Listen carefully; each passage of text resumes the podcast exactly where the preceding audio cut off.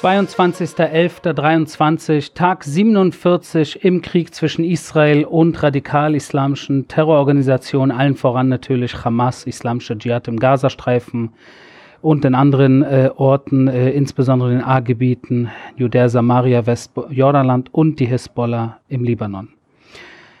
Heute will ich es anders machen. Ich habe die letzten Tage immer wieder äh, über die Geiselsituation äh, gesprochen und allgemein, äh, dass eventuell eine Art Plan äh, ähm, stattfinden wird in, äh, in einem Rahmenplan, wo Geiseln äh, freigelassen werden von den Terroristen und im Austausch dann es einige Tage Feuerpause geben wird ist natürlich eine Sache, äh, die ich immer wieder angesprochen habe, ähm, aber es ganz so ausschaut, als würde morgen eventuell tatsächlich äh, so eine Situation in Kraft treten. Ihr habt das wahrscheinlich auch in den Nachrichten hier und da gesehen. Äh, äh das ist jetzt gerade auch das Top-Thema natürlich äh, seit äh, gestern Abend eigentlich schon. Und deshalb will ich heute eigentlich, eigentlich auf nichts anderes eingehen, außer diese Situation und zwar diesen nennen wir es äh, Rahmenplan oder Deal oder eben No Deal. Ne? Das ist die Situation, in der wir uns jetzt gerade be befinden. Alles andere, operative in Sachen äh, Gaza und Hisbollah und äh, äh, andere Gebiete in und um uns herum, da machen wir morgen wieder weiter. Heute beschäftigen wir uns kurz mit der Geiselsituation. Schaut. Der Deal ist äh, wie folgt. Äh, die Terroristen sind angeblich bereit, äh, so äh, derzeit der Stand, äh, um die 50 Geiseln rauszulassen. Das sind äh, circa 40 Kinder, wenn nicht genau 40 Kinder, das heißt unter 19-Jährige, also Minderjährige, unter diesen Minderjährigen auch ein 10 Monate altes Baby namens Queer und auch um die 10 Mütter von Kindern, die gemeinsam mit den Kindern äh, in den Gazastreifen verschleppt wurden.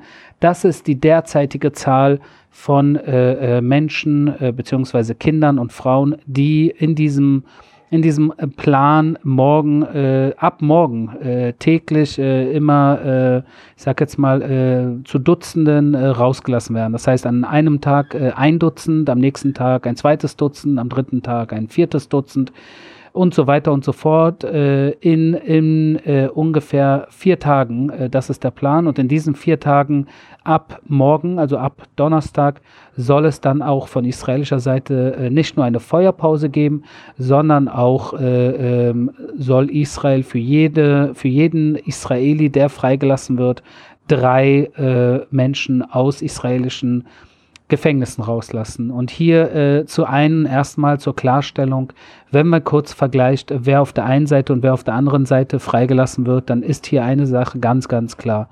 Auf der einen Seite werden äh, Frauen und Kinder freigelassen, die an einem Samstagmorgen, an einem jüdischen Feiertag in ihrem Kibbutz äh, äh, verschleppt wurden. Einfach so am helllichten Tage äh, von Menschen, von Terroristen äh, an einen anderen Ort verschleppt wurden, in irgendwelche äh, Terrortunnel äh, gesperrt wurden, unterirdisch.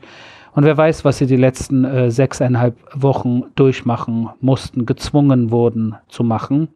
Das ist die eine Seite. Die andere Seite äh, sind natürlich pro äh, israelische Geisel drei Menschen aus israelischen äh, Gefängnissen und das sind in der Regel äh, Menschen, ob Frauen oder Männer, die natürlich nicht einfach mal so in israelischen Gefängnissen sitzen, sondern in israelischen Gefängnissen sitzen, weil sie äh, größtenteils entweder Blut an ihren Händen haben oder irgendein anderes Verbrechen äh, daran beteiligt waren und dafür natürlich dann eine Strafe aufgebrummt bekommen haben. Das heißt, der Deal ist in dem Sinne auf der einen Seite unschuldige Menschen rauslassen, auf der anderen Seite schuldige Menschen rauslassen.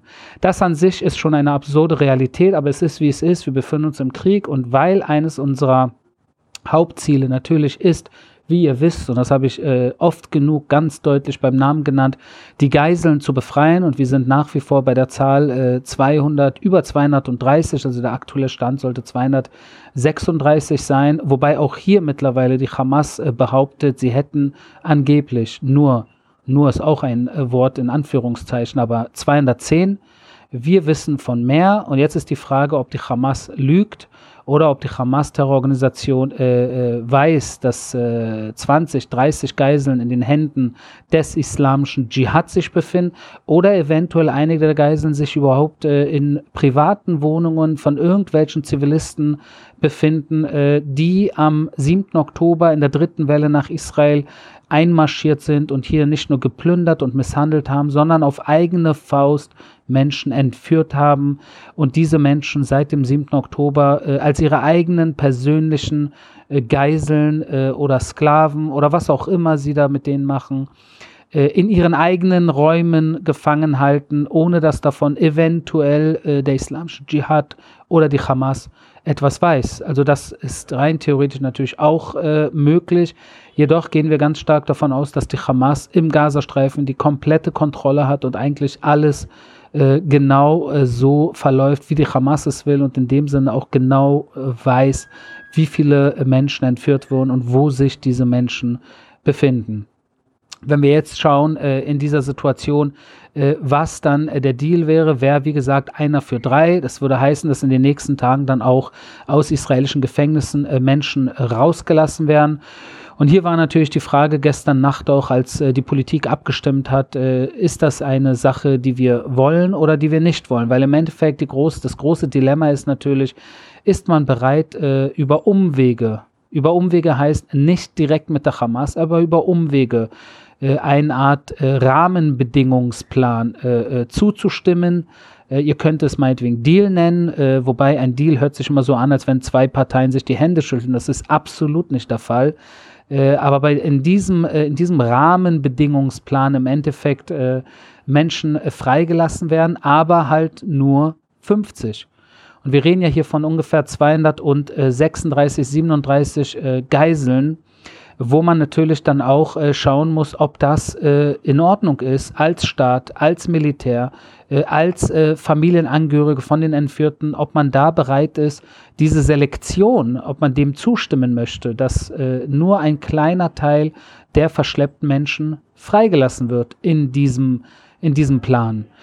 Das Dilemma ist natürlich, dass äh, wenn man dem nicht zusagt und man sagt entweder alle oder keiner, dass man dann eventuell auch eine Chance vergibt, äh, in diesem Fall äh, zumindest 50 Geiseln in diesem ersten Schritt der Geiselbefreiung tatsächlich frei zu bekommen, im Austausch dafür einige Tage halt das Feuer einstellt und dann natürlich, äh, wenn die Feuerpause zu Ende ist, genau dort weitermacht, wo man vorher war, bevor die Feuerpause eingetreten ist. Weil wie gesagt, aus israelischer Sicht, und das weiß die Hamas natürlich, ist es nur ein Schritt, in die richtige Richtung. Und die richtige Richtung aus israelischer Perspektive ist, hier weiter zu kämpfen, um zwei Dinge zu erreichen. Das eine ist, alle Geiseln, ohne Ausnahme, alle Geiseln frei zu bekommen, auf welchem Weg auch immer. Und das zweite Ziel ist, die Hamas zu zerstören. Das sind zwei eindeutige Ziele, woran wir festhalten. Und daran ist auch nichts groß zu rütteln und die Hamas weiß das und deshalb ist sie jetzt auch in einer Situation, wo sie dieser, äh, wo sie diesem äh, Deal oder diesem Rahmenbedingungsplan zustimmt. Nicht, weil sie jetzt über Nacht plötzlich eine Wohltätigkeitsorganisation geworden sind, die sich um äh, die israelischen Geiseln oder äh, um das eigene Volk äh, äh kümmern möchte oder schert. Absolut nicht. Sie sind äh, genau dieselben, äh, die sie auch am 7. Oktober waren oder die sie eigentlich seit sie die Macht im Gazastreifen übernommen haben, 2007, sind genau dieselben Menschen, äh, die sehr unmenschlich äh, vorgehen, äh, eigentlich absolut kein Interesse haben äh, ans Wohlbefinden der eigenen Bevölkerung, Menschen gerne auf beiden Seiten der Grenze tot sehen möchten, für ihre eigenen radikal-islamistischen Zwecke natürlich und um das zu erreichen, ihren eigenen Dschihad sie bereit sind, alles und jeden in den Abgrund mit runterzuziehen. Und das tun sie natürlich äh, jederzeit und überall und nutzen dafür, äh, nutzen dafür Krankenhäuser und Schulen und Moscheen und Kindergärten und äh, die nähere Umgebung von UN-Gebäuden. Und sie benutzen dafür auch äh, äh, internationale Medien, wenn sie können, und äh, alle möglichen internationalen Organisationen, die sie natürlich mit teilweise Falschinformationen füttern, die natürlich von der Hamas kommen und nicht von irgendwelchen anderen anderen, äh, sag jetzt mal, äh, neutralen und objektiven Quellen innerhalb des Gazastreifens, weil die gibt es nicht. Deshalb wissen wir natürlich, dass die Hamas äh, dieser Feuerpause oder dieser Geiselbefreiung einzig und allein nur zugestimmt hat, weil sie unter Druck stehen. Und sie stehen unter Druck, weil das israelische Militär in den letzten Wochen äh, aufgedreht hat, äh, mit Einsatz äh, Schritt für Schritt in den Gazastreifen, im nördlichen Teil insbesondere natürlich, äh, Schritt für Schritt äh, vorgegangen ist, dort Gebiete äh, gewonnen hat gegen die Terroristen, mehrere Bataillone der Hamas in verschiedensten Ortschaften innerhalb des nördlichen Gazastreifens besiegt hat dort ganze Bezirke auch jetzt in, in den Händen hält. Das heißt, wo das israelische Militär mittlerweile die Hamas äh, geschlagen hat. Auch wichtige Infrastrukturen, äh, in denen die Hamas sich äh, zu Hause gefühlt hat und von dort aus operiert hat, wo sie im Gefühl hatten, wo wir nicht gegen vorgehen werden, wie zum Beispiel das Rantisi-Krankenhaus, das Al-Quds-Krankenhaus, das indonesische Krankenhaus ist auch ein, im Gespräch und natürlich allen voran das Schifa-Krankenhaus.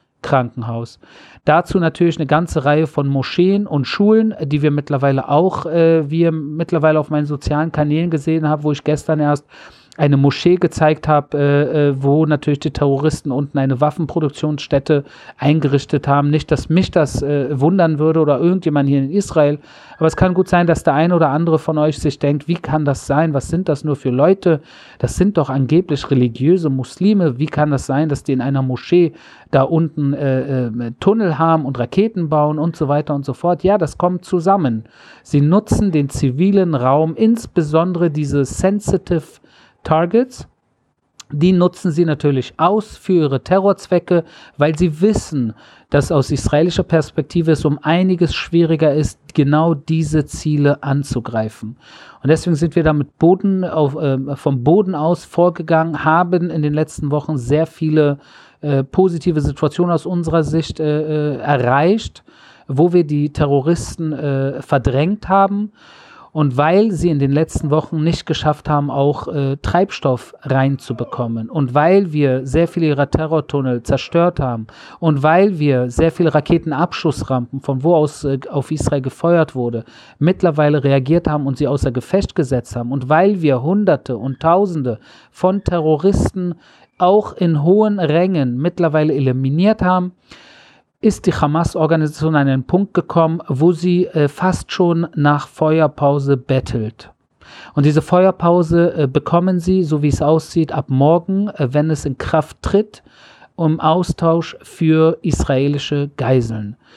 Wie gesagt, das ist ein erster Schritt äh, für uns aus unserer Perspektive äh, in die richtige Richtung, weil wir wollen nach der Feuerpause, solange diese Feuerpause anhalten sollte, wenn es vier Tage sind, sind es vier Tage, wenn es fünf Tage sind, sind es fünf Tage.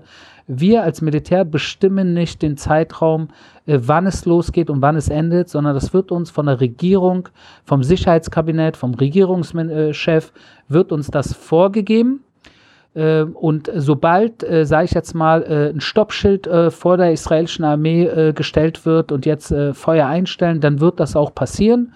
Und wenn dann irgendwann klar ist, dass die Feuerpause zu Ende geht, dann wissen wir auch, wie es weitergeht. Und zwar genau da, wo wir auch heute sind. Äh, und das ist die Hamas, wo auch immer sie sich versteckt halten, von wo auch immer sie schießen, sie zu bekämpfen und alles daran setzen, Informationen äh, zum Aufenthaltsort äh, beziehungsweise zum Ort, wo sie gefangen gehalten werden, der Geiseln ausfindig zu machen. Das alles wird in dem Sinne äh, in, nach dieser Feuerpause wieder stattfinden. Und das Problem bei einer Feuerpause ist, und das habe ich 2014 erlebt, als ich damals Offizier der israelischen Armee auch im normalen, sage ich jetzt mal, Dienst der israelischen Armee war, nicht als Reservist. 2014 gab es auch wieder Krieg zwischen Israel und der Hamas, 51 Tage. Und in diesen 51 Tagen gab es auch gegen Ende eine Feuerpause. Und in dieser Feuerpause, ich glaube, es war der 1. August 2014, haben die Hamas-Terroristen in Rafih eine, äh, eine äh, Gruppe von israelischen Soldaten angegriffen und ihre Leichen äh, in äh, einen Terrortunnel entführt. Also verschleppt und entführt. Und das war eine Situation, äh, die während einer Feuerpause passiert ist. Deshalb, wenn wir jetzt über Feuerpause reden, in den nächsten Tagen gibt es mehrere Dinge, die uns natürlich äh, bevorstehen und uns Sorge bereiten. Und das ist zum einen, dass die Hamas äh, natürlich diese Feuerpause benutzen wird, um sich äh, zu, äh, neu zu formieren, neu zu positionieren, neu zu organisieren, um ihre Kommunikation über ihre Wege wieder aufrechtzuerhalten, sich von A nach B und von B nach C zu bewegen. Und nicht nur sich selber, sondern auch ihre Raketen und ihre Drohnen und alles andere, was sie auch so in den letzten Jahren angereichert haben und womit sie Israel bekämpfen. Hinzu kommt, dass nicht nur sie ihre eigene Terrorinfrastruktur, die sie bewegen können, bewegen werden und sich selber, sondern höchstwahrscheinlich auch die Geiseln. Das heißt, wir bezahlen in dem Sinne äh, einen Preis dafür in Sachen äh, äh, den verbliebenen Geiseln, und das ist natürlich die große Mehrheit, dass wir eventuell der Hamas in die Hände spielen, dass sie für die nächsten Wochen und Monate es uns noch schwieriger machen, an die restlichen Geiseln zu kommen, weil wir in diesen Tagen, wo wir das Feuer einstellen, eventuell ihnen die Chance geben, die Geiseln äh, an andere Orte zu bringen, die wir vielleicht jetzt noch nicht auf dem Radar haben, auf dem Schirm haben. Das ist das Zweite. Das Dritte ist, dass natürlich, äh, wie ich auch vorhin schon angedeutet habe, wegen 2014, dass sie natürlich äh, nicht nur äh, in, innerhalb des Gazastreifens sich äh, neu organisieren werden, sondern sie werden höchstwahrscheinlich auch es würde mich fast schon wundern, wenn sie es nicht tun würden. Sie werden höchstwahrscheinlich auch das Feuer eröffnen auf israelische Truppen, die im Gazastreifen, im nördlichen Gazastreifen bleiben werden. Das heißt, auch während der Tage der Feuerpause werden israelische Bataillone und Brigaden äh, der Nachal und Golani und Givati äh, und der verschiedenen Divisionen, wir werden dort die Gebiete, die wir in den letzten Wochen erobert haben, wo wir die Terroristen äh, in die Flucht geschlagen haben oder eliminiert haben, diese Positionen werden wir halten. Und die Hamas wird natürlich die Feuerpause nutzen, um aus der Deckung, aus dem Hinterhalt auf unsere Soldaten zu schießen. Und wenn sie das tun und wir darauf reagieren, dann ist die Feuerpause äh, schneller gebrochen, als es uns eventuell lieb wäre, weil dann könnte es diesen ganzen Prozess der Geiselfreilassung natürlich unterbrechen. Und das kann passieren. Und äh, weil das passieren kann, äh, möchte ich in dieser Folge deswegen extra das noch ein Stück weit länger ausführen, damit ihr versteht, wie wackelig doch das alles ist und wie äh, absolut gar nichts feststeht, auch wenn man manchmal theoretisch im Fernsehen das eine oder andere mitbekommt oder man im Gefühl hat, da wurde etwas unterschrieben, also werden sich alle Parteien genau daran halten und äh, vier Tage Feuerpause heißt vier Tage Ruhe und 50 israelische Geiseln, die rausgelassen werden, heißt jetzt 50 israelische israelische Geiseln werden rausgelassen. Das alles stimmt theoretisch. Praktisch im echten Leben beziehungsweise im echten Krieg geschehen leider Dinge oft ganz anders. Dinge werden auf den Kopf gestellt und es gibt insbesondere sehr viele Überraschungseffekte und Momente in einer Situation des Nebels.